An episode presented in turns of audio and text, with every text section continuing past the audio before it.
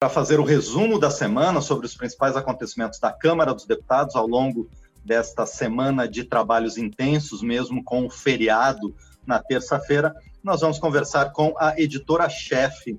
da Rádio Câmara, a jornalista Ana Raquel Macedo, que já está conosco pelo Zoom e vai conversar sobre o que de mais importante os deputados discutiram ao longo desta semana. Bom dia, Ana. Bom dia, Márcio. Bom dia também para quem acompanha a gente aqui nesse resumo da semana no painel eletrônico, seja pela rádio, pelas emissoras parceiras, também aí pela internet. E depois como podcast, né, Márcio? Bom, Exatamente. semana a gente teve aí um feriado nessa semana, o feriado do dia 21 de abril, na terça-feira, com isso as sessões no plenário da Câmara se iniciaram na quarta, e aí, tanto na quarta quanto ontem, também, quinta-feira, foi um dia de muita votação, de muito debate no plenário da Câmara, e, a, a, e com votações. Agora, eu acho, mas que vale a pena a gente dar uma pincelada bem rapidinho para dizer que na segunda, dia 20 de abril, havia uma expectativa né, de votação da medida provisória 905, a MP do contrato verde e amarelo, o, a Câmara chegou a votar essa medida provisória na semana passada, é, numa sessão que foi até a madrugada, porque teve obstrução dos partidos de oposição. Havia uma expectativa se o Senado votaria ou não a MP no seu último dia de vigência, que foi dia 20 de abril, portanto, segunda-feira. Mas, como eu disse, era uma, uma, é uma medida com muita polêmica e não houve acordo para essa votação pelo Senado no último dia. E agora aí a gente tem uma expectativa como é que é, é, vai ser resolvida essa questão do contrato de trabalho verde e amarelo, se essas medidas é, é, vão ser incluídas em outra proposta ou não, né, com a possibilidade até de uma nova medida provisória, como é que isso vai ficar. Mas, de toda forma, então, perdeu a validade a medida provisória 905 do contrato verde e amarelo, que alguns diziam que seria quase como uma mini reforma trabalhista, dada a quantidade de itens que ela modificava na legislação. Pois é, Ana Raquel, e já mesmo ainda sem sabermos qual vai ser a solução para essa medida provisória, já há um risco de que ela seja judicializada, né? Porque há entendimentos de que o mesmo assunto não pode ser tema de mais de uma medida provisória na mesma legislatura, não é? Isso, existe esse entendimento que na mesma, na verdade, na mesma sessão legislativa, né, quer dizer, a gente conta os anos, tanto na Câmara quanto no Senado, aí no caso do Congresso, em sessões legislativas. A medida provisória 905, ela foi editada no ano passado, mas perdeu a validade nessa sessão legislativa, neste ano, e portanto, então, é essa dúvida, como ela perdeu a validade nesse ano, mas foi editada no ano passado, há aí uh, entendimentos jurídicos diferentes se ela poderia ou não ser reeditada, poderia ou não ser editada uma nova medida provisória. De toda forma, Márcio, a gente observa que também é, o governo, houve uma outra medida provisória que perdeu a validade nessa semana, a MP 904, que tratava da extinção do seguro DPVAT, ela é, também perdeu a validade e o governo encaminhou ontem, foi publicado ontem no Diário Oficial, um projeto de lei complementar com urgência constitucional, prevendo exatamente é, o uso de recursos do seguro DPVAT, aquele seguro que a gente paga ali no licenciamento, quando faz o licenciamento do carro, quando paga o IPVA, e que esse seguro DPVAT, o dinheiro ali que eles têm, é, que as seguradoras, as seguradoras têm, que possa ser usado, então, transferido totalmente desse fundo para o SUS, para o combate, então, à Covid-19 como eu disse, nesse caso, o governo, essa medida provisória anterior do seguro DPVAT tinha sido suspenso pelo Supremo Tribunal Federal, é por, por entendimento do Supremo que esse assunto deveria ser tratado por projeto de lei complementar e não por medida provisória, e o governo já encaminhou esse projeto. Então, pode haver também um entendimento aí do governo de um projeto de lei é, com essas medidas relacionadas ao contrato verde e amarelo e com urgência constitucional encaminhada ao Congresso. A gente vai ver como é que isso vai se dar, então, nos próximos dias, nas próximas semanas. Outra coisa que pode repercutir também na Câmara é que matéria aprovada tanto pelos deputados quanto pelos senadores, que foi a questão da dispensa do atestado é, de saúde para, por até uma semana de afastamento, foi vetado, né, foi vetada, perdão, pelo presidente Jair Bolsonaro. Isso deve voltar também aqui para o parlamento, não é, Ana? Exatamente, até a nossa equipe de produção e de reportagem, mas fez uma, uma reportagem conversando com a relatora dessa proposta na Câmara, a deputada Alice Portugal, do PCdoB da Bahia, e que ela defende, inclusive, que esse veto seja derrubado. Essa proposta, ela previa que aqueles trabalhadores com suspeita de contaminação por coronavírus ou que tivessem tido contato com alguém comprovadamente com coronavírus, que eles pudessem se afastar do trabalho por sete dias, né, por uma, é, é, e depois, se fosse o caso, por uma autodeclaração, e não houvesse a necessidade dele ir até o trabalho entregar o atestado médico. Quer dizer, primeiro pegar o atestado médico com o médico e depois ir ao trabalho entregar esse atestado. E a justificativa dessa proposta, que foi apresentada por um grupo de deputados, era que é, você evitasse até a contaminação de mais pessoas nesse trajeto aí desse trabalhador para poder formalizar o seu atestado médico. O presidente Jair Bolsonaro e a sua equipe é, entenderam, no entanto, que havia incongruências na, na redação desse projeto de lei é, em relação ao que seria é, quarentena, isolamento e confinamento, e o entendimento do governo, então, é de que é, o, havia ali imprecisão técnica na redação legislativa dessa proposta, e por isso houve o veto integral a esse projeto aprovado tanto pela Câmara quanto pelo Senado. Pois é, mas agora vamos ao que efetivamente aconteceu e a Câmara aprovou, não é? Inclusive um tema bastante importante para o segmento de micro e pequenas empresas.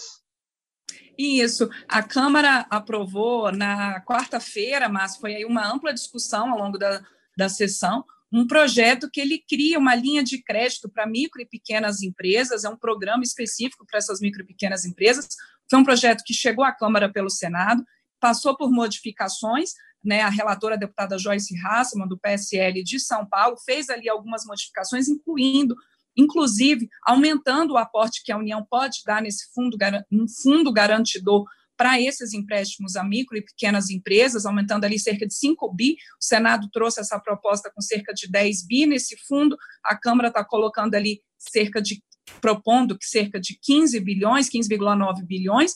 Segundo a deputada Joyce Hasselman, tudo isso conversado com a equipe do Ministério da Economia, conversado com o governo, e a ideia é que essa linha de crédito, então, que essas empresas peguem esses empréstimos junto aos bancos, ou mesmo fintechs, ou organizações é, é comunitárias, isso, inclusive, foi muito elogiado na discussão, seja por parlamentares de oposição, parlamentares governistas, a possibilidade de uma ampla gama de instituições que poderiam, que podem emprestar essas micro e pequenas empresas, com juros, a taxa de juros seria a Selic mais 1,25% ao ano. Esse ano, por exemplo, se daria cerca de 5% ao ano de encargos, e a possibilidade de pagar esses empréstimos em até três anos e com uma carência aí de oito meses para iniciar esse pagamento. Tudo isso, como eu disse, com a União tendo um fundo garantidor e podendo fazer ali uma garantia de até 85% desses empréstimos, e por isso, segundo até a própria relatora Joyce Rasmus, isso permitiria uma redução dessas taxas de juros cobradas das micro e pequenas empresas. A proposta também prevê que elas podem pegar emprestado até 30% da sua receita bruta aferida em 2019, portanto, no ano passado. Essa linha de crédito, outra questão é que esse programa não seria apenas para esse momento da pandemia, que seria a proposta da deputada Joyce Hasselman, aprovada por todos, por unanimidade, quase unanimidade, por ampla maioria pelos parlamentares, a gente pode até dizer isso mesmo, uma unanimidade de quem estava ali participando das discussões, é que é, seja um programa permanente de suporte às micro e pequenas empresas. Como eu disse, essa proposta, ela originalmente veio do Senado, houve modificações na Câmara, e com isso, então, o Senado vai fazer uma nova votação dessa proposta e está previsto já para hoje de manhã. A sessão do Senado, prevista para essa sexta-feira pela manhã, é, já prevê a inclusão dessa proposta voltada às micro e pequenas empresas. Tanto quem escutar a gente é, depois, seja por podcast ou pela YouTube, mesmo quem estiver escutando a gente depois é, sobre esse resumo, vale a pena conferir lá no site do Senado para saber como que ficou então o resultado dessa votação. E por falar em Senado, o, houve uma importante votação lá também que complementou uma votação aqui da Câmara a respeito da ampliação dos segmentos beneficiados pelo auxílio emergencial, que talvez seja, dentro de todas as medidas já analisadas pelo parlamento, a mais importante né, para garantir a subsistência de milhões e milhões de famílias, não é, Ana? Isso. Também é o mesmo caso dessas da micro e pequena empresa, das micro e pequenas empresas, né, Márcio? Era um projeto do Senado, foi veio para a Câmara, né, ampliando, como você disse, a quantidade de atividades que podem ser beneficiadas por esse auxílio emergencial de 600 reais, há ali mais de 40 é, é, é, trabalha, possibilidades né, de trabalhadores, inclusive até indígenas também, pescadores artesanais, esteticistas, motoristas de aplicativos, é uma ampla gama, e que com isso houve pequenas modificações ali na Câmara, voltou o texto para o Senado, o Senado concluiu a votação dessa proposta, que agora vai à sanção presidencial, e que há uma expectativa grande de que o presidente Bolsonaro, então, sancione essa ampliação das categorias que podem receber esse auxílio emergencial de 600 reais. Por exemplo, uma das modificações importantes, né, Márcio, é que trata que aquelas famílias que são geridas por um único responsável que esse único responsável, que tenha filhos ali, é, ou, ou, que tenha menores ali sob sua responsabilidade, que essas famílias geridas por um único responsável, que elas possam ter direito a um duplo auxílio. No texto que já está valendo, da lei que já está valendo do auxílio emergencial, isso é previsto para as mães, né, as, as mães que, que gerem as suas famílias sozinhas em casa. E uma das modificações previstas nessa proposta é, é, votada pela Câmara e também pelo Senado é de que as famílias, então, geridas por um único responsável ali, que possa, é, que esse único responsável possa, então, ter direito a uma dupla cota, né, a, de, desse auxílio emergencial. E ali, ali uma, uma, vamos ver agora como é que vai ser essa sanção. E, e haja também propostas aprovadas pela Câmara ontem, né, Márcio? Sim, exatamente, é, é o que eu ia perguntar agora. Exato, Márcio. A gente teve aqui ah, na Câmara aprovada ontem, nessa sessão que começou à tarde, foi até à noite, é, primeiro, um projeto que permite o remanejamento de saldos de fundos de assistência social dos estados, do Distrito Federal e dos municípios,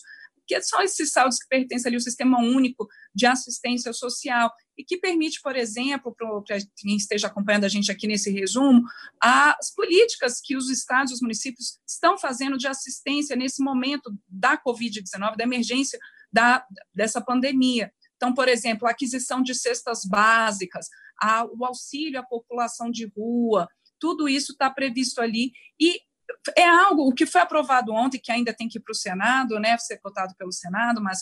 é, é algo semelhante ao que já foi feito com os fundos de saúde. Há uma, uma esses fundos remanescentes de anos anteriores, que não foi aquele dinheiro que foi reservado, mas não foi executado de anos anteriores, os gestores eles têm um receio, inclusive pela legislação, pelos órgãos de controle, de utilizar esses recursos remanescentes é, agora, neste momento, e depois serem contestados futuramente pelos tribunais de conta e pelas controladorias. Então, semelhante ao que foi feito para a saúde, é, agora houve essa aprovação para o Sistema Único de Assistência Social. E outro item incluído nessa proposta votada ontem pelos deputados, é, que a autora é a deputada Flávia Arruda, do PL do Distrito Federal, e a relatora foi a deputada Sherda, do PSDB de Roraima, é que também ela permite essa proposta, esse texto aprovado ontem, permite a suspensão por até 120 dias daquelas metas pactuadas pelos gestores municipais e estaduais pactuadas com o governo federal, aquelas metas para essa área de assistência social, porque se você não cumpre essas metas, você também não tem a liberação dos recursos. Mas nesse momento complicado da Covid-19, da pandemia, nem sempre os gestores estão conseguindo seguir todos esses parâmetros. Então, isso também foi incluído no texto, e a gente lembra que ontem foi publicado no Diário Oficial da União uma lei que prevê essa suspensão dessas metas para a área de saúde. Então, como eu disse, essa proposta de ontem, ela trata ali de uma é, é, da possibilidade de uso desses recursos para o Sistema Único de Assistência Social, semelhante ao que já tinha sido aprovado pela Câmara e o Senado para o sistema de saúde. Perfeito. E outra coisa que foi publicada no Diário Oficial também, depois de votação aqui na Câmara e no Senado, é a, a lei que dispõe sobre a proibição de exportações de equipamentos médicos, insumos, hospitalares, né, para garantir é, o abastecimento da, do sistema de saúde aqui no, no, Brasil. Essa também foi um, uma, um projeto votado aqui na Câmara dos Deputados e agora virou lei mesmo também. Isso.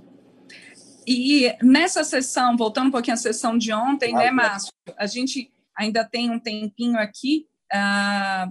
alguns pequenos minutos, né? Estou vendo aqui pelo horário. Mas a sessão de ontem também, os deputados, eles aprovaram a medida provisória 906, que é uma medida que ela prorroga os prazos para os municípios é, fazer os seus planos de mobilidade urbana. É, esses planos, eles são determinantes, neste momento, para que os municípios continuem recebendo recursos relacionados a, a, obras de mobilidade urbana, recursos federais, inclusive para obras de mobilidade urbana. Por exemplo, expansão de trens, expansão de linhas de metrô.